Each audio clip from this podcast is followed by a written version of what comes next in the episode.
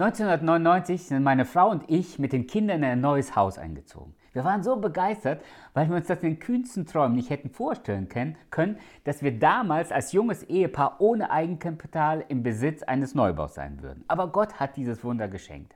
Inzwischen sind wir über 20 Jahre in diesem Haus und stellen fest, Neues bleibt nicht neu. Wir haben inzwischen einiges renovieren müssen und ich sehe weitere Arbeiten am Haus auf mich zukommen. Denn je älter ein Gebäude wird, umso mehr stellt sich die Frage, wie viel Renovierung und Restaurierung lohnt sich noch?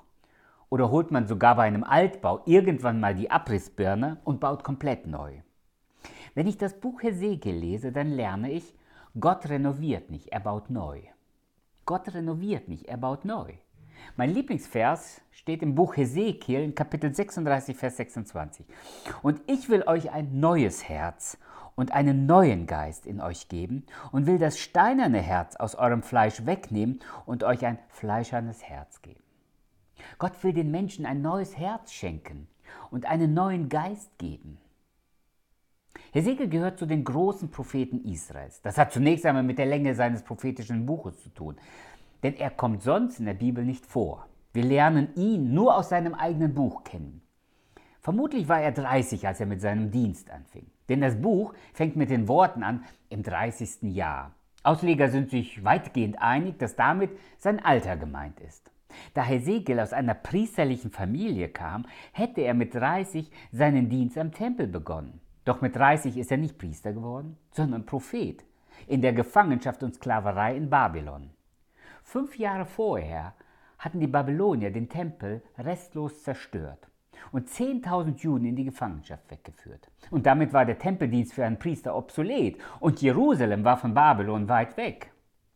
Daniel und Hesekiel sind zur gleichen Zeit Propheten in der Gefangenschaft gewesen Während der Prophet Jeremia, über den wir bereits gesprochen haben, der gut 20 Jahre älter als Daniel und Hesekiel war, in Jerusalem predigte. Daniel ist am Hof des Königs aktiv, Hesekiel lebt mitten unter den Gefangenen und wohnt am Fluss Keba. Das Buch Hesekiel kann man in drei Teile aufteilen.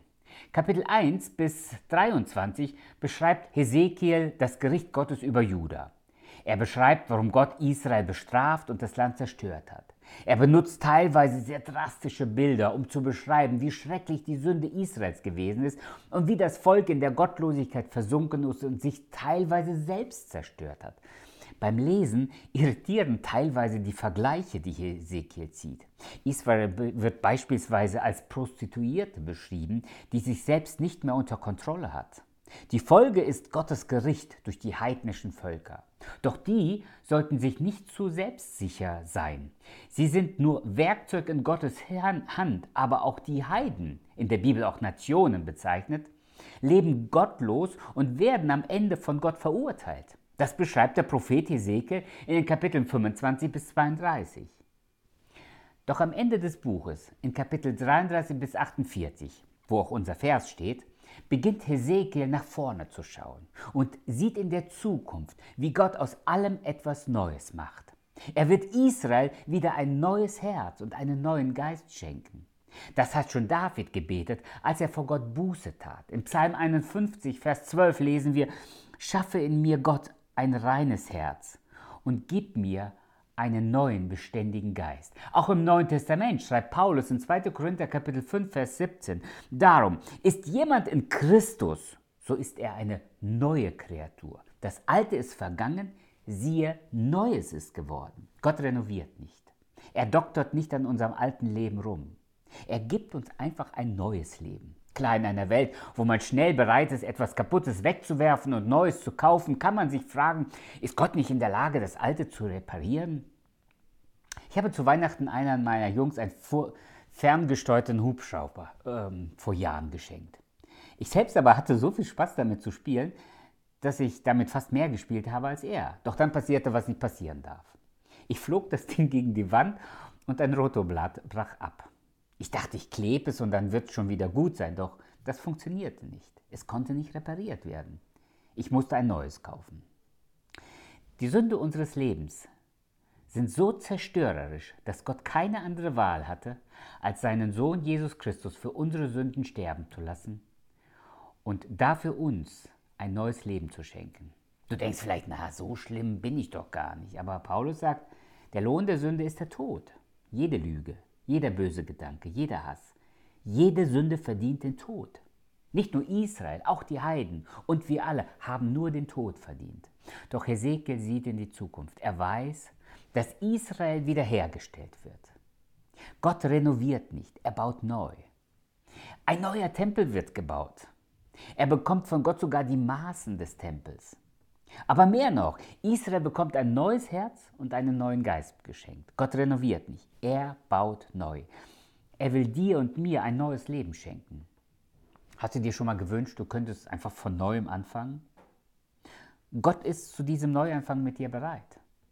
Er will dir dein steinernes Herz, all das Böse und das Alte und Kaputte nehmen und dir ein neues Herz geben, das von Gottes Geist geführt ist. Das ist ein solches Geschenk, dass wir Gott nur jeden Tag neu danken können, dass er unser kaputtes Leben in seine Hand nimmt und nicht mehr klebt und rumdoktert, sondern einfach etwas Neues macht. Und ich glaube, dass Hesekiel noch weiter in die Zukunft sah. Denn Gott macht nicht nur hier und heute alles neu, er wird auch nochmal eine neue Erde und einen neuen Himmel für uns machen. Und deshalb heißt es in Offenbarung Kapitel 21, Vers 5, siehe, ich mache alles neu.